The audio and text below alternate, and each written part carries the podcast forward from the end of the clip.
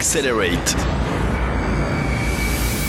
Bonjour et bienvenue sur Accelerate, le podcast qui veut vous parler des secrets de l'innovation avec celles et ceux qui la font.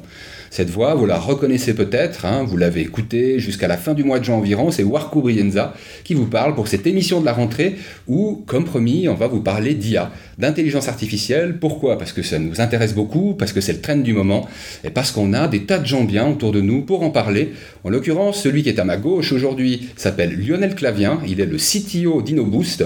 Parmi tant d'autres, il a été l'instigateur du Swiss AI Day, donc une convention qui avait pour but bah, de présenter l'IA et le state of the art Hein, comme on le dit en anglais. C'était à Berne l'année passée. Déjà, bonjour Lionel. Bonjour Marco. Euh, il est l'instigateur également de l'étude Perspective, une étude dont on vous parlera tout à l'heure et qui a pour but peut-être de mieux comprendre à quelle sauce les entreprises, notamment les PME, les petites et moyennes entreprises, vont être mangées, elles qui sont à la sauce de la transformation digitale depuis quelques années déjà, une transformation digitale dans laquelle s'inscrit bien évidemment l'étape de l'intelligence artificielle. Et puis, euh, j'en connais un qui parlera encore mieux que moi d'intelligence artificielle. En fait, Lionel, j'ai presque envie de commencer par te demander d'où vient ton intérêt pour l'IA Mon premier contact, on va dire après, concret avec l'IA, ça a été justement, comme tu disais, j'ai été faire une thèse au Canada.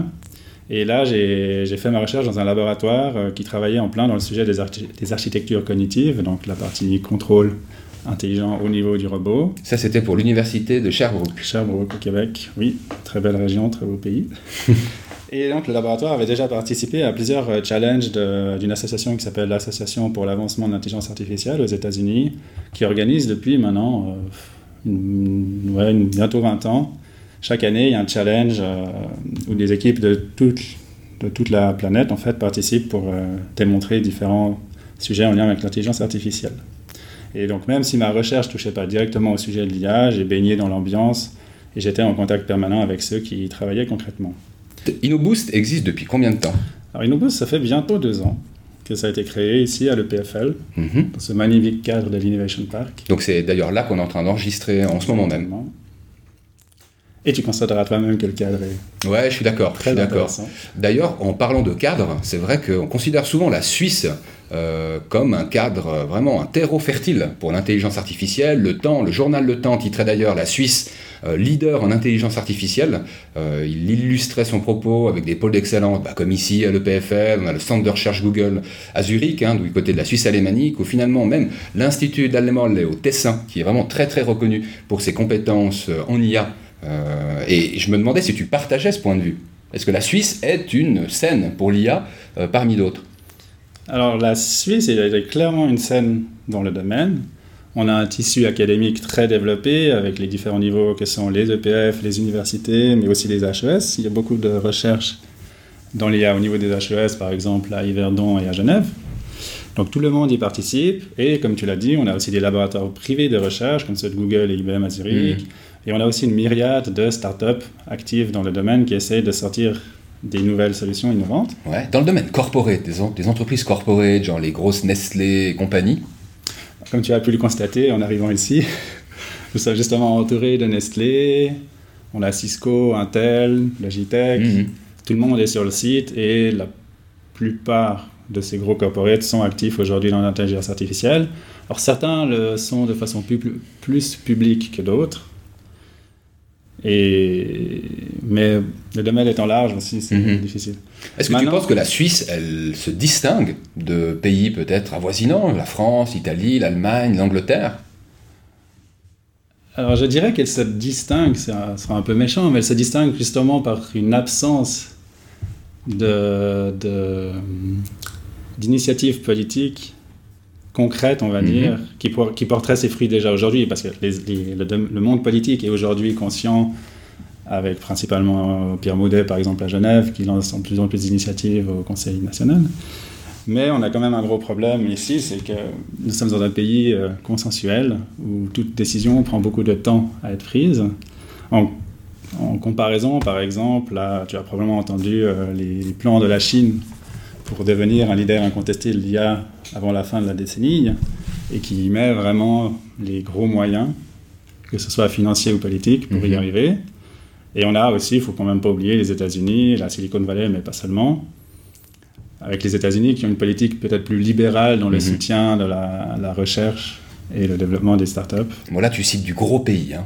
Oui, justement. Donc, la, la, France, et la France, plus récemment, justement, Macron, enfin, le président Macron a annoncé la, création d'une vraie euh, plan de route de l'IA pour faire de la France, on va dire, le leader de l'IA en Europe.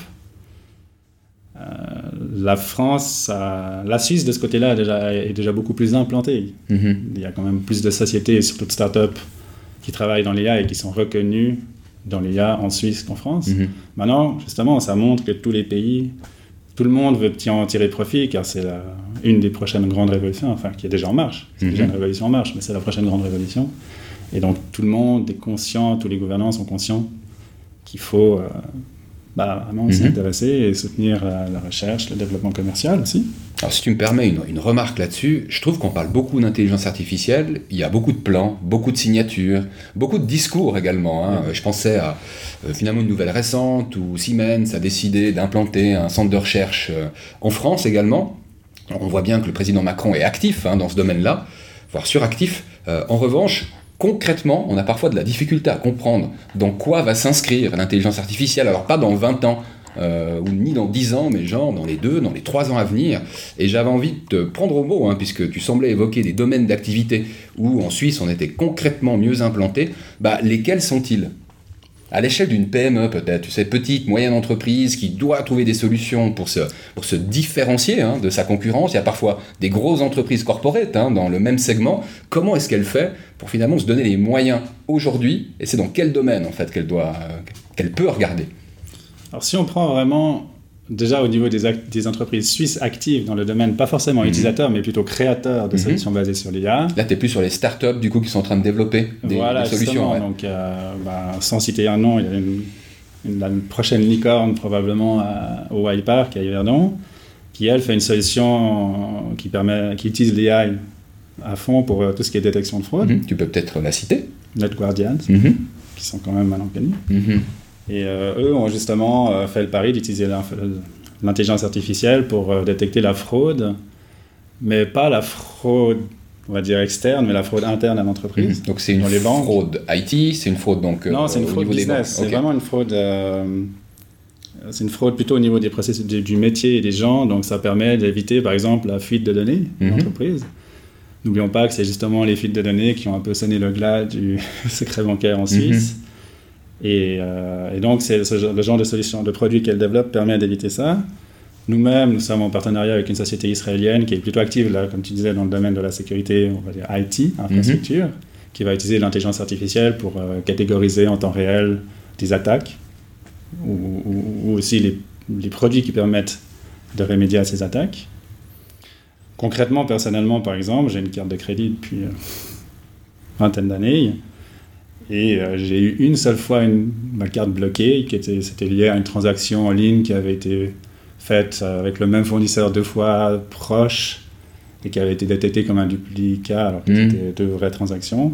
Mais autrement, j'ai jamais eu de problème alors mhm. que je me balade. Bon, je vais pas dans les pays très exotiques, mais je bouge quand même pas mal et j'ai jamais eu de problème euh, d'utilisation avec ma carte de crédit. Mhm. Un autre exemple qui moi m'est venu, un exemple tout bête. finalement, l'IA T'es pas caché bien loin. Euh, je travaille actuellement dans une société qui euh, vient d'implémenter un nouvel ERP Microsoft Nav, pour pas le citer, une solution qui est dans le cloud. Et euh, j'ai vu que cet éditeur avait beaucoup d'enthousiasme à l'idée de prolonger notre expérience avec euh, le CRM, euh, qui s'appelle Dynamics dans ce cas-là, et où il y avait des briques d'IA qui étaient vantées. En tant que vendeur, hein, vous savez que je travaille souvent avec la casquette de vendeur, d'avoir des petites choses comme ça. il nous a impressionné en ayant le reminder sur le fait qu'on pouvait souhaiter un bon anniversaire en tant que next best action pour un client ciblé. C'est un exemple parmi tant d'autres. Hein, parce qu'après on peut voir quelle était la dernière commande, euh, relancer en fait en fonction d'un temps qui tient compte également de son rythme, hein, euh, pour pouvoir, quand on est dans un cas de vente de biens industriels, donc le sell-in, donc ce que le client commande en tant que retailer, le sell-out, ce que les consommateurs achètent derrière lui, d'une petite mécanique qui permet de dire tiens, ça fait X temps qu'il n'a pas commandé, est-ce que tu ne voudrais pas lui proposer, mais genre une commande standard? C'est même pas lui dire on te relance sur l'idée de la commande, c'est qu'on a en fait une forme de recommandation de commande avec un volume et une valeur. Alors vous savez, les vendeurs ont jamais été hyper fans d'administratif. C'est clair que d'avoir un assistant comme ça, euh, ça rend pas mal de services. Voilà. Je referme la parenthèse parce que c'est un cas où je trouve qu'avec une solution cloud, on arrive à comprendre, peut-être à cerner euh, les bouts de solutions qu'on arrive à avoir déjà aujourd'hui. Je ne sais pas si tu partages bah cet exemple ou pas. C'est très intéressant que tu mentionnes, mais comme tu l'as dit, aujourd'hui, toutes ces solutions, la plupart des solutions AI sont justement des petites briques. Mhm. Le cas concret que tu indiquais, par exemple, va être poussé bientôt beaucoup plus loin, où le, client, enfin l'IA va aller chercher non seulement dans les données de l'entreprise de dire, ben voilà, il n'a pas commandé depuis mhm. tant de temps, des choses qui embêtent aujourd'hui les clients, euh, justement, leur dire, mais vous, nous avez oublié, point d'interrogation, comme le fait souvent un certain fournisseur. euh, où en fait l'IA ira chercher sur les réseaux sociaux, sur Twitter, enfin Twitter est un réseau social, pardon, quelles sont les préférences de ce client et, déterminera un profil. Aujourd'hui déjà des, outils existent pour faire du profilage. Le vendeur n'a même plus à faire la, la recherche lui-même des sociétés qui peuvent être intéressantes, c'est une IA qui va les rechercher. Mm-hmm. C'est typiquement un, un, exemple où l'IA va justement permettre d'améliorer pour moi la relation entre le fournisseur et son client, car une IA va pas s'énerver, va permettre de, penser, de dérouler toutes les, possibilités du cas, etc. Mhm. Tu sais, je trouve que les cas de figure peuvent être euh, tellement différents qu'ils en sont euh, d'autant plus étonnants. Tu faisais référence aux interactions et au profilage.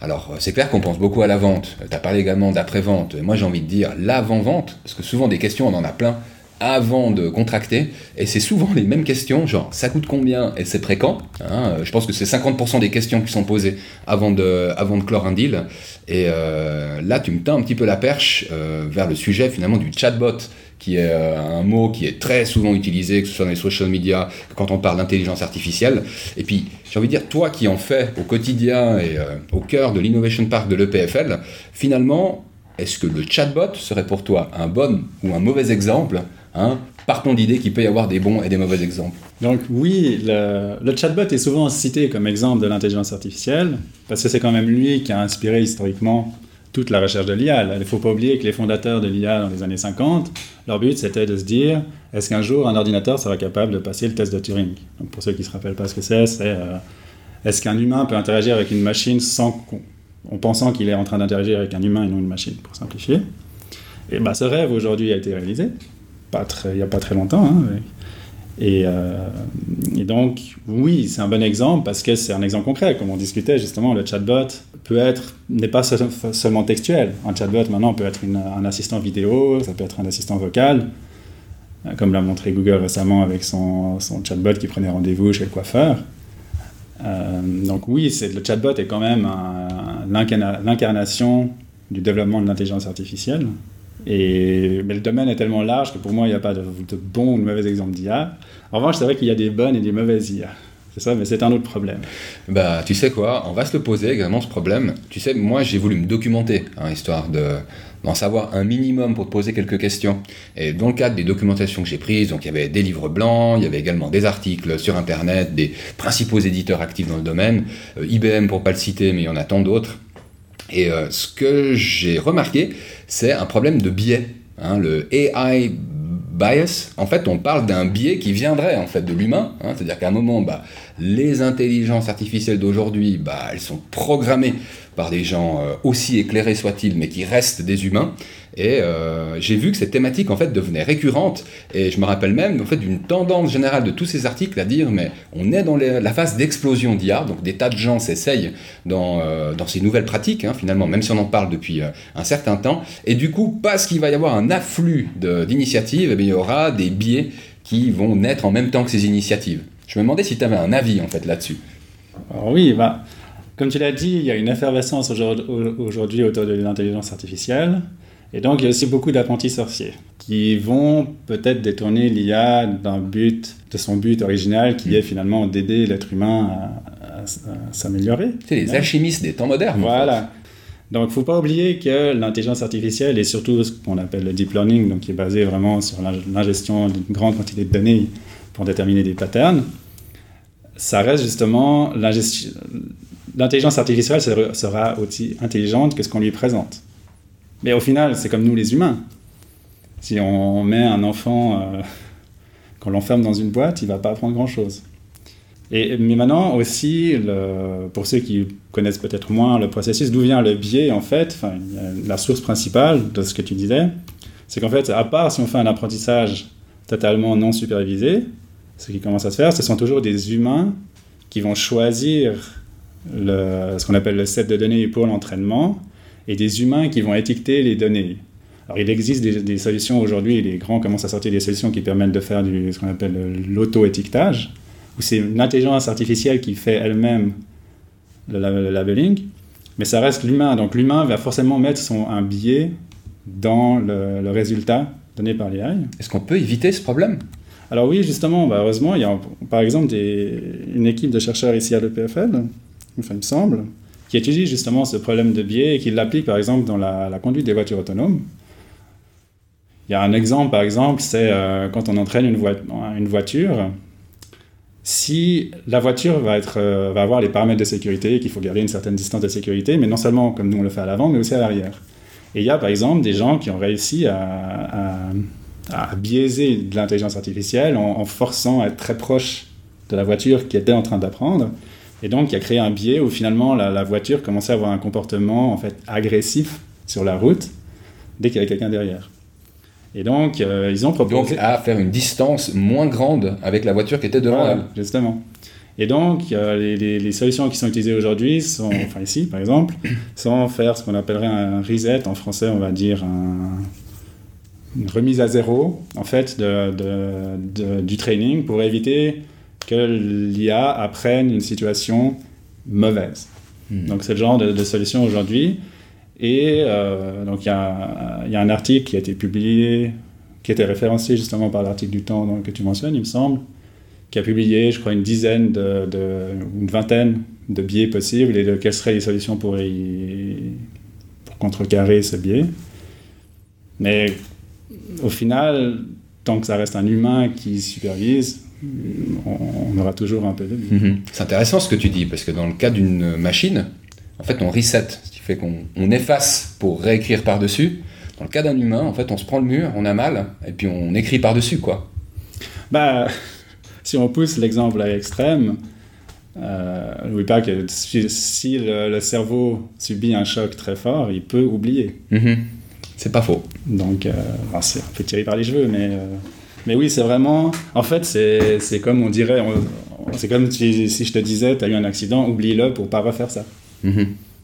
On aurait plutôt tendance à dire, oublie-le pas pour ne pas que ça se reproduise. Mais dans le cas d'une situation qui est mauvaise et qu'il ne faut pas que le réseau soit entraîné à ça, on va resetter. Tu me rappelles une, anecdote, c'est dire si quand même le cerveau humain est bien fait. On va faire euh, aller des, parallèles entre intelligence humaine intelligence artificielle. Je vais vous raconter l'histoire euh, qui m'a lié puis qui m'a séparé de la mayonnaise. J'étais un grand fan de, mayonnaise moi-même. Je pouvais, je pense, manger avec mes frites un demi-tube, à moi tout seul, du haut de mes 8-9 ans. J'ai eu une fois les yeux plus gros que le ventre, puisque je me suis vidé vraiment un tube de mayonnaise entier, avec deux paquets, enfin deux plats de frites Ma mère faisait des petites frites maison euh, hyper bonnes. J'étais vraiment écœuré, mais écœuré mal, mal. Je pense que j'étais euh, au, bord du vomissement, quoi. J'ai résisté parce que j'avais peu d'expérience là-dedans à cet âge-là. Et en l'occurrence, euh, deux jours après, j'ai eu l'occasion de pouvoir regoûter de la mayonnaise. Je sais plus si c'était avec des tomates ou avec des œufs.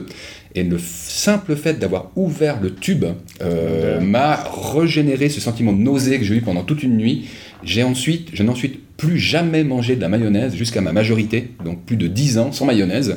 Euh, je pense que ça m'a rendu quelques autres services en termes de, de, vie saine, mais c'est très intéressant de voir les mécanismes qu'on a hein, au niveau de notre intelligence à nous, qui fait qu'on n'oublie pas, mais il y a un aspect, il y a une combinaison d'aspects sensoriels, de mémoire, histoire de ne pas refaire la même expérience. Je me demande si l'intelligence artificielle pourra à terme, alors ça c'est peut-être pas dans les 3 à 5 ans, arriver à cette combinaison finalement euh, d'intelligence qui nous amène à prendre des bonnes décisions dans notre vie. Pas toujours, hein, on essaye.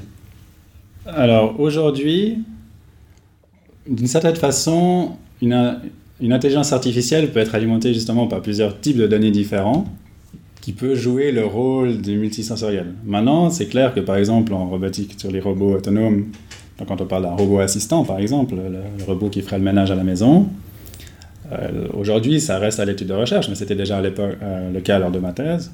Il y a beaucoup d'études qui sont faites justement pour faire ce qu'on appelle en robotique la fusion de données, mais qui est en, termes d'humain et de la fusion sensorielle.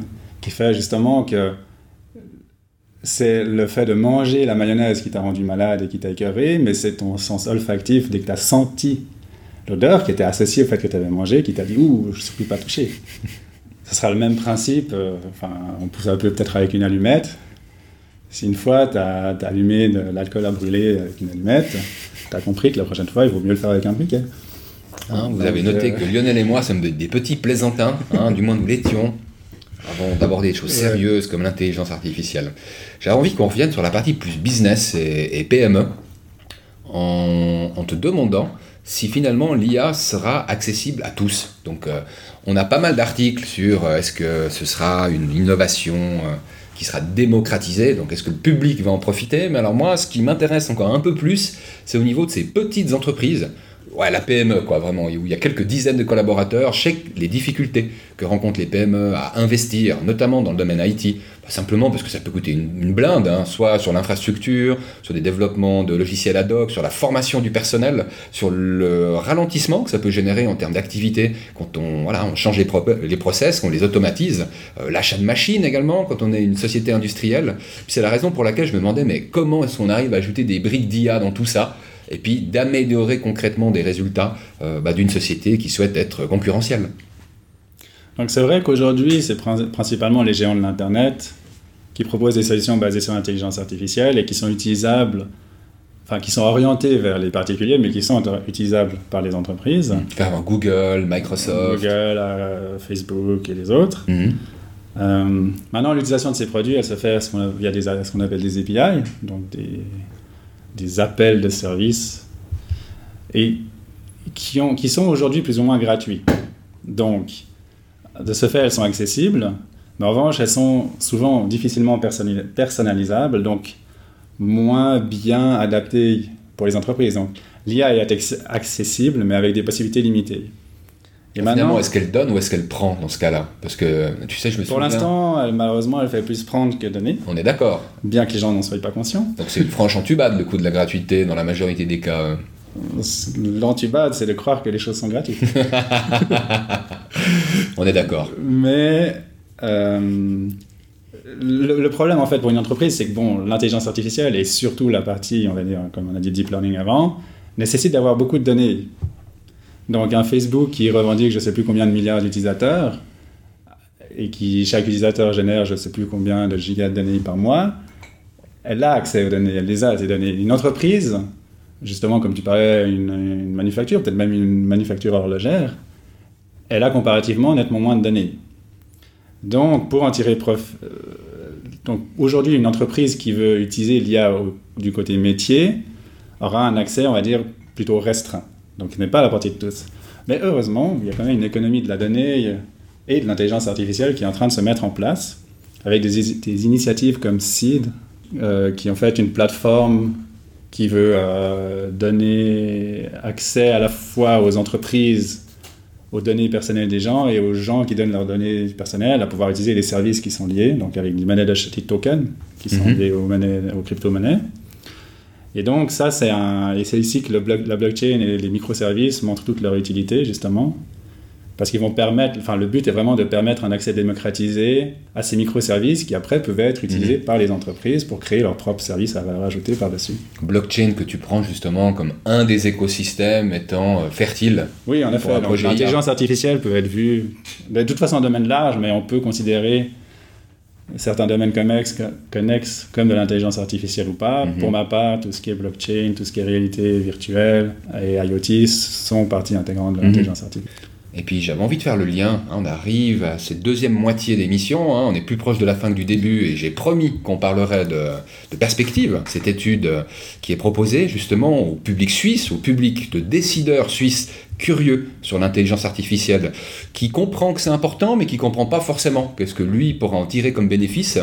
Le projet, l'étude perspective lui est dédiée. En tout cas, moi, ma compréhension, c'est que on parle beaucoup d'IA, par contre, j'ai pas encore bien compris bah, de quoi ont besoin en fait les entreprises, notamment dans ce pays, pour pouvoir dire ok, moi j'avance sur un projet IA, j'ai ce besoin-là et je pense en fait qu'une intelligence euh, additionnelle à la mienne pourra contribuer à m'y faire arriver euh, plus rapidement et ou de manière plus rentable et ou avec une croissance plus élevée. Euh, j'ai bien compris à quoi euh, sert Perspective C'est exactement ça. Donc en fait, Accélérate est partenaire, hein, donc c'est pour ça que j'avais intérêt à bien comprendre. Oui, bien sûr.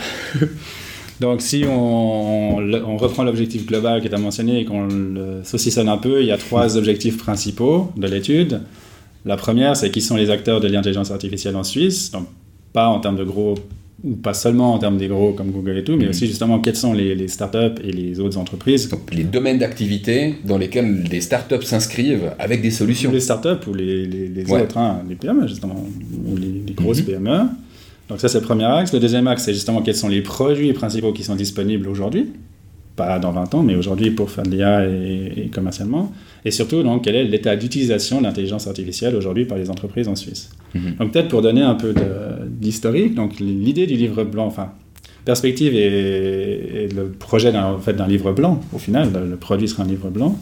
C'est l'aboutissement. L'aboutissement, c'est le livre blanc. Et en fait, l'idée a germé justement, comme tu parlais au début, lorsqu'on a organisé le Suisse AI l'année passée, on voulait faire justement un événement qui soit concret, enfin le, slogan ou le motto, c'était euh, que peut faire l'intelligence artificielle pour mon business aujourd'hui en Suisse? Et donc à l'époque, on a cherché bah, quels étaient justement les fameux euh, cas d'usage, ou surtout quels étaient les domaines intéressants en Suisse et où c'était utilisé. Et en fait, on a, on a essayé en tout cas de bien chercher, on n'a pas vraiment trouvé une source, une information fiable, une source d'information fiable qui disait, ben voilà, en Suisse, euh, c'est les assurances, les banques, donc on s'est basé sur notre expérience personnelle et les interactions qu'on avait avec nos clients. Vu la participation, apparemment, on s'était pas trop trompé, mais on n'avait pas une source fiable. Donc l'idée par la suite a germé et euh, donc il a fallu un peu de temps pour trouver les bons partenaires. On a aujourd'hui Accelerate comme partenaire média, on a Business et Décision, Calypse comme partenaire, on va dire, métier, et on a l'association La Data. Qui est la grande famille qui regroupe tout le monde. Et, euh, et, donc, en fait, bon, bah, pour participer. On a oublié de citer IBM. On a, pardon, on a oublié de citer IBM, justement, qui essaye d'être actif, justement, en Suisse. Ah, je trouve même qu'il est actif. Il fait plus qu'essayer. Ouais. et donc, euh, pour participer, en fait, ça va être assez simple, parce que c'est nous qui allons venir principalement au devant des gens. Donc, un des, des premières choses qu'on va faire, c'est qu'on va participer au travers d'Accelerate, entre autres, à plusieurs meet-ups en Suisse romande, où on sera présent avec un joli stand euh, où le but, en fait, ça sera de, poser des questions, en fait, dans un questionnaire qui sera disponible aussi en ligne sur le site de la data. Bah, moi, j'ai jeté un coup d'œil à ce sondage, hein, donc moi j'ai du bol, je peux voir les trucs un petit peu avant vous. Un truc que j'ai trouvé particulièrement intéressant, c'est que euh, il y a vraiment des use cases qui sont identifiés, donc par rapport au domaine d'activité. Voilà, vous êtes un vendeur, ou vous êtes recruteur, ou responsable RH, vous travaillez en production ou en logistique, ou simplement euh, Qu'est-ce qu'il y a encore comme département? Ouais, Ça peut être les finances également, qui étaient très très touchés par euh, les potentiels. service après-vente, euh, call center et j'en passe. Et il ne faudra pas oublier aussi l'IT qui est quand même un peu à la bah. Bah ouais, c'est la cheville à la main ouvrière. Et euh, j'ai trouvé très intéressant finalement de pouvoir mieux comprendre ce qu'aujourd'hui, Hein, quand on est vendeur ou quand on est marketeur ou quand on est responsable RH, on peut attendre voilà, d'une IA. C'est quoi les cas dans lesquels il y a déjà des solutions qui existent Et puis finalement de pouvoir mieux comprendre quels sont les besoins des gens qui travaillent aujourd'hui. Hein, aujourd'hui on a des contraintes professionnelles euh, sur lesquelles une intelligence artificielle pourrait nous aider en fait à le faire de nouveau mieux ou plus rapidement. J'ai trouvé vachement intéressant de participer. Euh, donc ça. Et une autre, euh, une autre partie qui sera dans le livre blanc, c'est aussi justement qu'on va qu'on initiera grâce à ces meet-up. Donc c'est de faire des interviews de, de, personnes cette fois qui sont vraiment actives aujourd'hui dans l'IA, qui vont nous exposer euh, leur point de vue justement sur, leur présenter, présenter ce qu'elles font aujourd'hui concrètement, comment elles aident justement les PME que tu citais et tout à accéder à ce monde de l'intelligence artificielle. Et la dernière partie, ce sera aussi justement, euh, comme je disais, un peu bah, faire un, portrait des solutions qui sont disponibles concrètement. Alors, ça ne sera pas, ce sera pas un portrait détaillé, ce sera plutôt quelles sont les gammes de produits et peut-être deux, trois produits justement clés euh, qui peuvent aider les PME hmm. À avancer rapidement.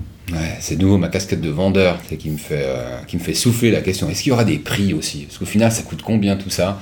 Mais c'est jamais évident, hein, parce que c'est des cas qui sont euh, finalement très euh, personnalisés. Hein, c'est des solutions tailor-made, donc je crois que c'est pas le cas de figure où on peut poser un prix standardisé actuellement, où ce prix ne voudrait pas dire grand-chose. Non, le prix ne voudrait pas dire grand-chose. Hmm. Chaque, entre, chaque, il y a autant d'entreprises qu'il y a de cas d'usage au final.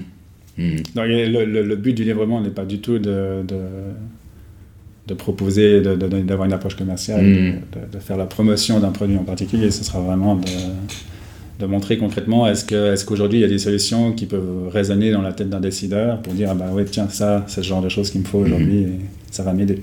Écoute, on va quand même parler de prix Accelerate parce que j'avais envie d'appâter le chaland. Je trouve cette démarche super. J'ai beaucoup d'enthousiasme à l'idée qu'on puisse creuser les besoins business bah, de voilà des PME, des PME en Suisse, en Suisse romande avec euh, bah, finalement une présence, on va à la rencontre des gens, ça tu l'as expliqué tout à l'heure euh, au niveau des meet-up. Bien sûr qu'on mettra le sondage, le lien vers le sondage à disposition sur les notes de l'émission. On retrouvera hein, donc sur le site d'Accéléré de la thématique euh, perspective dans laquelle nous souhaitons nous inscrire et puis appâter le chaland avec trois prix. Hein. J'ai promis qu'on parlerait de prix, ces prix, j'avais envie de, de dédier trois package, hein, des packages avec un t-shirt Nipconf, deux stickers, aux trois personnes qui, euh, un, participeront au sondage, euh, deux, tweeteront avec euh, le hashtag perspective, il sera mentionné également dans les notes d'émission, et trois, vous me faites encore un petit screenshot d'une des questions auxquelles vous avez répondu, hein, avant de cliquer sur suivant, vous faites le petit screenshot, vous mettez le hashtag, la, le screenshot, et euh, vous m'envoyez ce tweet. On va forcément le repérer, hein, puisque je vais rechercher dans les deux prochaines semaines ce hashtag euh, bah, au moyen de mon compte, hein, Warco Brienza, que vous connaissez, si on est rentré en interaction, que je vais rappeler encore dans ces notes d'émission. Toi, tu es sur Twitter, euh, Lionel? Je suis sur Twitter, mais malheureusement pas très actif. Et ton Twitter handle, tu peux le dire? Il y a Lionel Clavien. C'est Lionel Clavien. Ou El Clavien, El Clavien. El Clavien, voilà. Donc lui aussi, ben, vous l'avez pour le coup. Et donc, euh, bah voilà, allez simplement sur euh, les show notes de l'émission qui se trouvent sur accelerate.com. Vous verrez un exemple de screenshot. Et puis, bah, les trois premiers qui tweetent seront les trois premiers servis. Voilà. Donc, euh, allez, une petite promotion de proposer. Je me demandais si tu voulais ajouter quelque chose avant de conclure. Non, tout est dit. Tout est dit. Bien, alors euh, il me reste à te remercier hein, pour euh, cette introduction sur l'intelligence artificielle, parce que si j'ai bien compris, on va retrouver InnoBoost et on va retrouver euh, bah, ta nouvelle démarche sur l'IA perspective dans des events. on aura l'occasion de reparler avec des partenaires de perspective dans le cadre des prochains podcasts. Hein. on aura l'occasion de reparler du potentiel des données et de comment en fait transformer ce potentiel dans des solutions de briques d'intelligence artificielle qui pourraient se retrouver bah, dans des domaines aussi variés que la finance qu'on a déjà abordé, que la santé dont on a peu parlé mais qui est un gros gros sujet, que Calypse notamment, hein, la société valaisanne qui travaille la data euh, bah, est ardemment en train d'étudier. On reparlera de ça justement avec euh, un des collaborateurs chevronnés sur la question. On retrouvera en fait dans les prochains épisodes d'Accelerate bah, de nouveaux épisodes parlant d'intelligence artificielle. En attendant, bah, il me reste à vous souhaiter des journées pleines d'inspiration. Euh, n'oubliez pas bah, de rester en interaction avec nous. Vous pouvez par ailleurs écouter les dernières émissions d'Accelerate. On en est à l'épisode 019, mais les 18 autres sont tous à disposition sur accelerate.com. On est également présent sur SoundCloud, sur Twitter, sur LinkedIn. Accelerate a toujours cette orthographe imbuvable AIR 2C Ellerate. Et euh, il me reste à vous souhaiter euh, bah, une belle soirée et à dans deux semaines. Salut à tous, bye bye.